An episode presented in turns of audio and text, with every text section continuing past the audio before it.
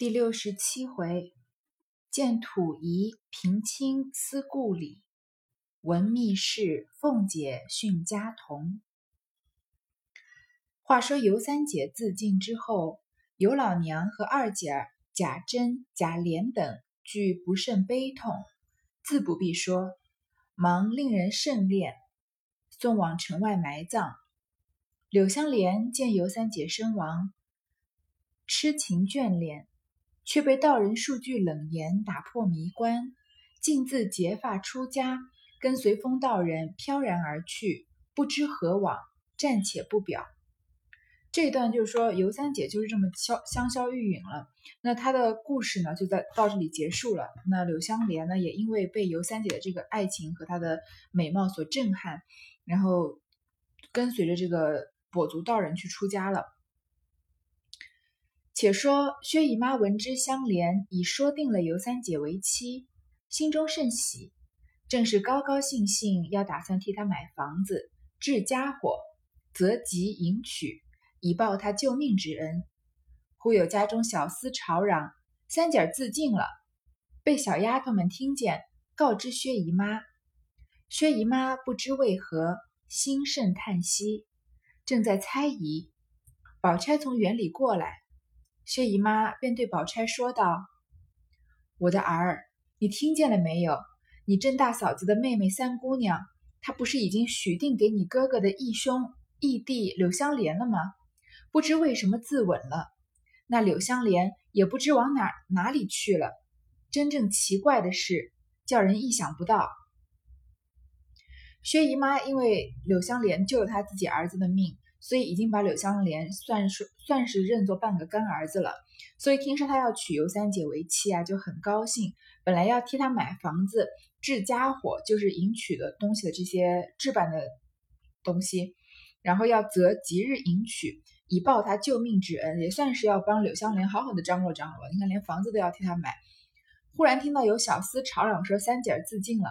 其实小厮在二门二门外面很少能进得来，所以小厮在外面嚷呢。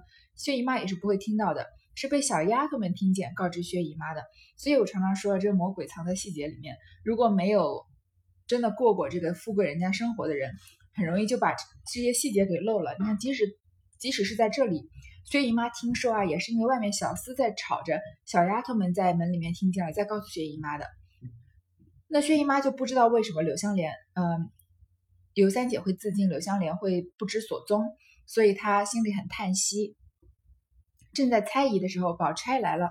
他们女儿来了嘛，妈妈就赶快去跟宝钗说一说，说你听见没有啊？你甄大嫂子的妹妹三姑娘，就是尤氏的这个妹妹嘛，本来是许给你哥哥的义弟柳香莲了嘛，但她不知道为什么自刎了，自尽了。那柳香莲呢，也不知道到哪儿去了，真的是很奇怪的事情，叫人意想不到。好，虽然说柳香莲和尤三姐跟薛宝钗和薛姨妈没有什么直接的关系。但是也算是有间接关系吧，算是薛宝钗哥哥的义弟。那如果按照道理来说，薛宝钗也可以称他一声哥哥的。即使是像薛姨妈这样子跟他这个非亲非故的人，已经对他就是开始要帮他买房子啊，张罗亲事。听到尤三姐死，听到柳香莲走了呢，薛姨妈也非常震惊。但是你再看看薛宝钗听到这个消息，她是什么样的反应啊？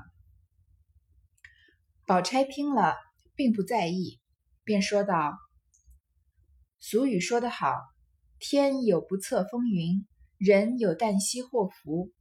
这也是他们前生命定。前日妈妈她为他救了哥哥，商量着替他料理。如今已经死的死了，走的走了。依我说，也只好由他罢了。妈妈也不必为他们伤感了。倒是自从哥哥打江南回来了一二十日，贩了来的货物。”想来也该发完了。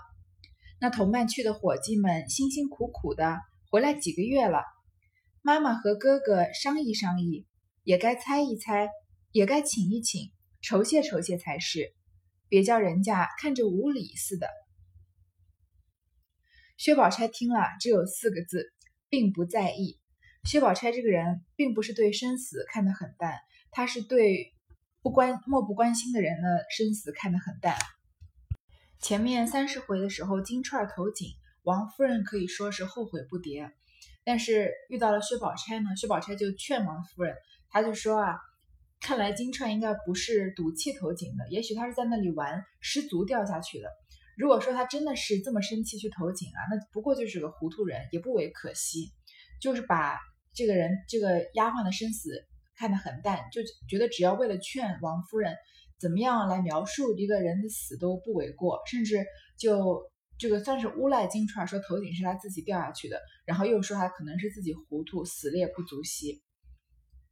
那到这里，嗯，这个尤三姐也是跟他没有什么特别大的关系，宝钗，所以就用了四并不在意啊这四个字来表现薛宝钗对尤三姐的这个态度。她这次是为了劝她的母亲，再一次等于是比较淋漓尽致的表现他有多么的冷漠和无情，他对生命非常的漠视。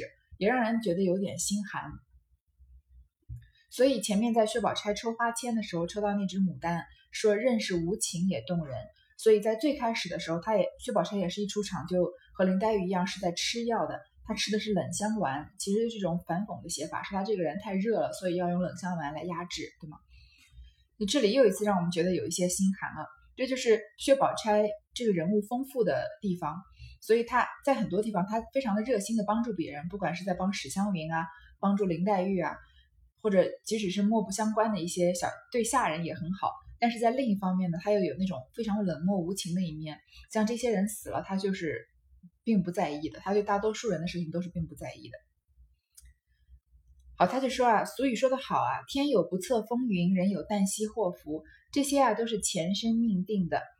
说妈妈，因为他救了哥哥，救了这个薛蟠，所以你商量着替他料理。那现在呢，死的死了，走的走了，依我说，也只好由他罢了。居然就是这么由他罢了，没有半点关于对生命的珍惜和对死者的这个尊重啊！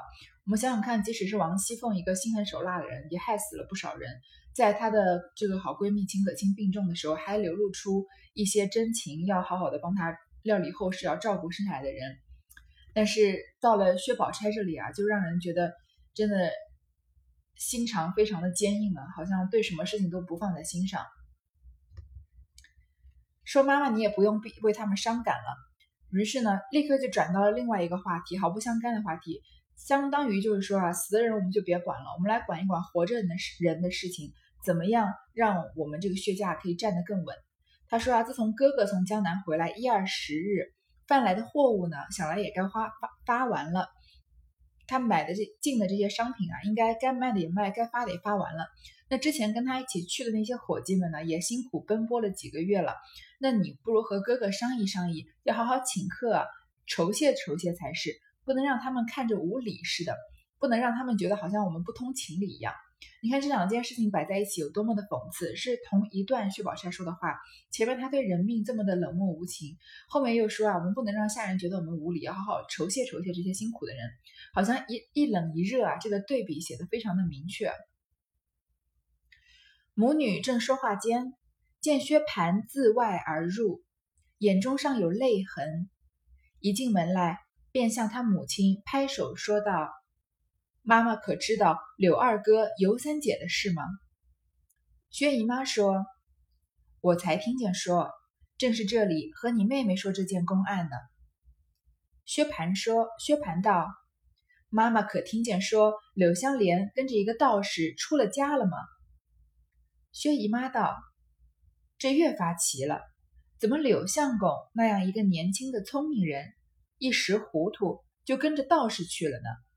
我想你们好了一场，他又无父母兄弟，只身一人在此，你该各处找找他才是。靠那道士能往哪里远去？左不过是在这方近左右的庙里寺里罢了。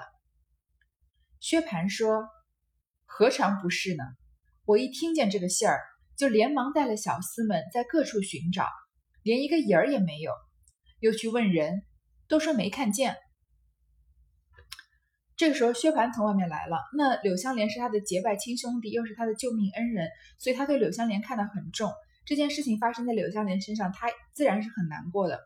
我们前面说薛蟠这个人，他当然是一个十恶不赦的坏人，他身上却背了一条人命，这件事情是怎么洗也洗不白的。但是他同时呢，也有一些就是真情流露的地方。不管是前面在一片混乱中啊，要忙着照顾自己的妈妈，还是和妹妹，结果又斜眼被林黛玉的这个美貌所迷倒，或者是在前面这个秦可卿去世的时候，很大方的给等于是白送了贾珍一个非常就贵重的棺材。或者是这里真心的结拜柳湘莲，然后他从门外走过来，柳湘莲死了，他眼里还有泪痕，为了柳湘莲哭了一场，就问他薛姨妈说知不知道这件事情？薛姨妈就说知道。柳湘莲就问薛姨妈，你知不知道他跟一个道士出家了呢？薛姨妈就说真的很奇怪，这个柳相公是么一个年轻的聪明人，一般你说跟道士去出家是那些一心要修仙，像贾静这样的人，怎么会柳湘莲这种血气方刚的年轻人会跟会去跟道士出家了呢？然后薛姨妈就说啊，她跟一个道士能跑多远呢？不过就是在附近的这些庙里或者寺里面，你好好找一找就好了。那薛蟠说啊，他一听到这件事情，就立刻带着小厮去找了，但是一个影子也没见到，去问人都说没看见。我们知道这本整本书里的跛足道人和赖头和尚不是两个普通人，是贯穿全文的四人四仙的人物，所以柳湘莲跟着他们走了，怎么可能还再再被找得到呢？薛姨妈说：“你既找寻过没有，也算把你做朋友的心尽了。焉知他这一出家，不是得了好处去呢？只是你如今也该张罗张罗买卖，二则把你自己娶媳妇应办的事情，倒早些料理料理。咱们家没人，俗语说的‘夯雀儿先飞’，省得临时丢三落四的不齐全，令人笑话。再者。”你妹妹才说，你也回家半个多月了，想货物也该发完了，同你去的伙计们也该摆桌酒给他们道道罚才是。人家陪着你走了二三千里的路程，受了四五个月的辛苦，而且在路上又替你担了多少的惊怕沉重。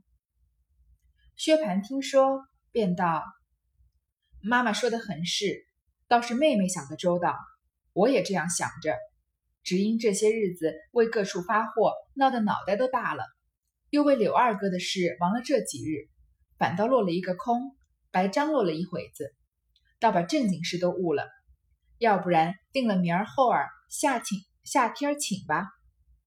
薛姨妈道：“由你办去吧。”薛姨妈说：“啊，既然你到处去找柳香莲都找不到，那也算你作为一个朋友仁至义尽了。”说不定他这一次出家是一个好事呢。其实这就是一个人安慰自己的话。你做了一些事情，就觉得好像好，就做到这里就差不多了吧？也许他这样对他来说反而是一种解脱。其实就是意思就是说，那我就我就做到这里了，下面一步我就不再继续进行了。也许对你是好事呢，算是一个自欺欺人的话。然后意思就是叫薛蟠不要再管他们的事情了。首先呢，你要张罗张罗买卖，你不是要继承薛家的家业吗？第二个，你要把自己娶媳妇要办的事情早些料理料理。薛蟠虽然有一个香菱是是个侍妾，但他还没有真正的成家立业，没有娶媳妇呢。说家里没有人，俗话说啊，夯雀儿先飞，其实就是笨鸟先飞的意思。原来笨鸟先飞这个词这么早就有了，省得啊不要到时候丢三落四的落四的不齐全，让人笑话。然后呢，你妹妹说啊，就就说薛宝钗叫他请客人的事情，要摆酒给他们道道罚。人家陪你走了两三千里的路，受了四五个月的辛苦，这么累啊，又在路上替你担了多少的惊怕沉重？他们回来的路上不是遇到抢劫，差点连命都丢了吗？薛蟠一听说啊，说的对，妈妈说的对，确实是妹妹想的周到。但是，一一开始他刚回来嘛，因为发货，所以事情脑袋都闹大了，然后又遇到柳湘莲的事情，所以什么都没做成。说不然就请订了帖子，明天或者后天请大家吃饭吧。话犹未了，外面小厮进来回说：“管总的张大爷差人送了两箱子东西来，说这是爷各自买的，不在货账里面。本要早送来，因货物箱子压着没得拿。昨儿货物发完了，所以今日才送来了。”一面说，一面又见两个小厮搬进了两个夹板夹的大棕箱。薛蟠一见，说：“哎呦！”可是我怎么就糊糊涂到这步田地了？特特的给妈和妹妹带来的东西，都忘了没拿到家里来，还是伙计送来了。宝钗说：“亏你说，还是特特的带的带来的，才放了一二十天。若不是特特的带来，大约要放到年底下才送来呢。我看你也注事太不留心了。薛蟠笑道：“想是在路上叫人把魂吓掉了，还没归窍呢。”说着，大家笑了一回，便向回话的小厮说：“东西收下，叫回去吧。”话还没说完啊，外面的小厮说：“本来总管事的这个张大爷，还记得薛蟠出门的时候跟着这个会管事的张大爷出去的吗？他叫人送了两箱子东西来。”说是爷各自买的，这是薛蟠私底下为他的母亲和女呃妹妹带的礼物，所以不是这个货账面上的，是他薛蟠自己的钱，本来早就要送来的，但是因为货物太多了嘛，箱子压着没办法拿，所以昨天把终于把货物全部都发完了，今天才把这个礼物带过来了。然后就看到两个小厮啊搬了两个夹板夹的大棕箱，薛蟠一见啊一拍脑门说：“哎呦，我怎么糊涂到这个样子了？”这本来是我特地给妈妈和妹妹带的礼物，本来居然忘了没有拿回来，还是让伙计送过来的。那薛宝钗说啊，就打趣他说：“你还说是特地带来的呢，特地带来还多放了一二十天才给我们，要不是特地带来的，是不是要放到过年你才送我们啊？”说我看你啊也是这么不留心。薛蟠说啊，一定是在路上叫人把魂吓掉了，他回来的路上遇到抢劫，肯定是把我魂吓掉了，还没归窍呢，所以我才这么丢三忘四的。说着呢，大家就笑了一回。薛姨妈同宝钗因问：“到底是什么东西，这样捆着绑着的？”薛蟠便命叫两个小厮进来，解了绳子，去了甲板，开了锁，看时，这一箱都是绸缎、绫锦、洋货等家常应用之物。薛蟠笑着道：“那一箱是给妹妹带的，亲自来开。”母女二人看时，却是些笔墨纸砚、各色笺纸、香袋、香珠、扇子、扇坠、花粉、胭脂等物，外有虎丘带来的字行人、酒粒儿、水银罐的打筋斗小小子、沙子灯，一出一出的泥人儿的戏，用轻纱罩的匣子装着，又有又有在虎丘山上泥捏的薛蟠的小像。与薛蟠毫无相差，宝钗见了，别的都不理论，倒是薛蟠的小象，拿着细细看了一看，又看看他哥哥，不禁笑起来了。因叫婴儿带着几个老婆子，将这些东西连箱子送到园里去，又和母亲哥哥说了一回闲话，才回园里去了。这里薛姨妈将箱子里的东西取出，一分一分的打点清楚。叫同喜送给贾母并王夫人等处不提。薛姨妈和宝钗就问薛蟠带的是什么东西啊？要捆绑成这个样子，好像包的很小心翼翼一样。薛蟠就叫小厮过来解了绳子，去了甲板，开了锁。看的时候，果然这个东西从江南快递过来的，好像确实是包的很谨慎。里面啊，一箱子呢都是绫罗绸缎、洋货这些家常应用之物。这一箱呢是给薛姨妈的，所以是一些比较贵重的、比较适合送人的东西。另外一箱呢，薛蟠笑着说啊，是给妹妹带的，他就亲自来开。一看啊，全都是一些薛宝钗会喜欢的东西，比如说笔墨纸砚啊、各色笺纸啊，然后一些女孩子的东西，香袋、香珠啊、扇子、扇坠之类的。就像前面探春也喜欢这些东西，就是外市集上面买来的一些新鲜的玩意儿，然后要做工细致的，要比较讲究，在。平常他们这个大户人家接触不到的都是这样的东西。你看还有哪些啊？有虎丘带来的字行人，这字行人什么？其他里面说的很多东西我们都不太清楚是什么了。但是看起来就是在路边的市集上才能买到的东西，平常他们这些大户人家很难买到。就像探春也喜欢这种编的很精巧的小篮子一样。酒令儿可能就是行酒令的时候用的这个道具。水水银罐的打筋斗小小子。这个我个人猜测啊，有可能是像这个不倒翁一样一样的东西，因为水银这个汞啊，它灌进去很重，所以它灌进之后，这个小东西会翻跟头，然后翻跟头完之后能再站起来，因为可能就是嗯，有点像不倒翁的样子。沙子灯，不知道是怎么样的一种灯具啊，还有一出一出的泥人的戏，用轻纱罩的匣子装着，装的也非常讲究。然后又有在虎丘山上泥捏的薛蟠的小像。这个薛蟠老远从这个，因为虎丘在苏州嘛，虎丘是苏州的呃古城西北角西北角的一个比较有名的风景区，有大概两千五百年的历史了。去苏州很就是常常这个虎丘是一个不能错过的景点。然后他从苏州的虎丘啊带了自己的一个小象，等于是带了一个自己的手办来给自己的妹妹啊，说捏的跟薛蟠啊毫无相差，捏捏的特别像，可能特别传神。宝钗看到了呢，别的都不理论，先没看，拿着薛蟠的小象啊，细细的看了一眼，又看了他哥哥，不禁笑起来了。他最喜欢的就是这个哥哥的小象，这里流露出了一些一家人的温情。而且薛宝钗在《红楼梦》里面是很少笑的，虽然他这个人。很温和，但是很少特地说薛宝钗笑起来了。那对比前面薛宝钗对于别人的死毫不在意啊，这里拿到了小象，又像个小女孩一样，终于有了一些当妹妹的这样子的可爱，这个娇羞，看着哥哥的样，这个小象笑起来了，所以也算是一个挺鲜明的对比吧。他就叫英儿和几个老婆子呢，把东西和箱子送到园里，又说了一会儿话，又把东西取出送人，这些琐事情就慢慢不提了。且说宝钗到了自己房中，将那些玩意儿一件一件的过了目，除了自己留用之外，一分一分配合妥当，也有送笔墨纸砚的，也有送香袋扇子香坠的，也有送脂粉头油的，有单送玩意儿的，只有黛玉的比别人不同，且又加厚一倍，一一打点完毕，使婴儿同着一个老婆子。